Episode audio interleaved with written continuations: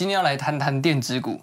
最近我们护国神山群也接连爆出确诊，尤其是最严重的京元电子二四四九。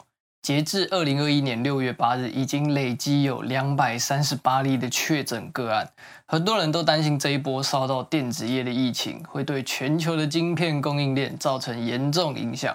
这集就来带各位深入浅出的了解到底是怎么回事。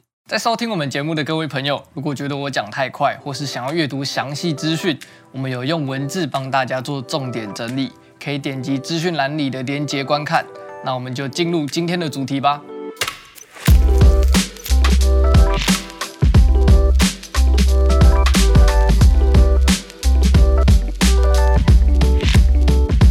Hello，大家好，欢迎来到投资爆米花，我是你的主持人 H 编。首先必须简单介绍一下我们的主角金源电子二四四九，它在一九八七年五月成立，生产重镇是在苗栗县。他们主要从事的业务是半导体产品最后阶段的测试，包括晶圆侦测、IC 成品测试、预烧测试，还有封装技术、产能服务等等。在半导体测试的这个部分的营收高居世界排名第二，而且而且金元电子还是全球最大的专业测试厂，哇，那你大概就可以知道为什么它出事，大家会这么担心了。但爆确诊的来龙去脉和之后的影响又会是什么呢？接下来为各位整理一下金元电的染疫事件。如果你有看新闻的话，应该都知道金元电子厂内的确诊数每天都在上升。最开始呢，是因为旗下的外籍移工宿舍群聚，导致感染人数连环暴增，而且爆出确诊之后，他们并不愿意配合停工，甚至有员工投诉请假被主管威胁，所以也就造成后续疫情更加的扩散。政府公权力介入后，希望他们能以疫情安全为重，金元电终于停工两天来做全场的清洁消毒，而全部的外籍移工也都被要求休假。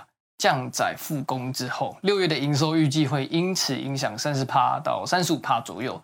但半导体生产链是环环相扣的，这次晶元电影响的绝对不单单只有自己公司而已。而晶元电和其他两间也爆发全聚感染的超风二四四一、智邦二三四五，在六月七日都有外资买超的情况。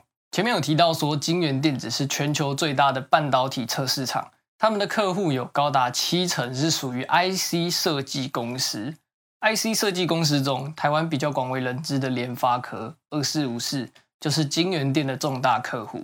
那么，金元店在半导体产业的供应链里头又扮演着什么样子的角色呢？半导体的产业链是这样的：最上游是 IC 设计厂，也就是联发科；中游则是 IC 制造，最常听到的就是我们的护国神山台积电，还有联电。而金元店就是在下游的 IC 封测，封测就是封装和测试。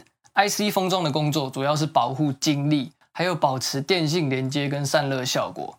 IC 测试则是确保品质。台湾的 IC 封测技术位居全球之冠，金源电又是 IC 封测的龙头大厂。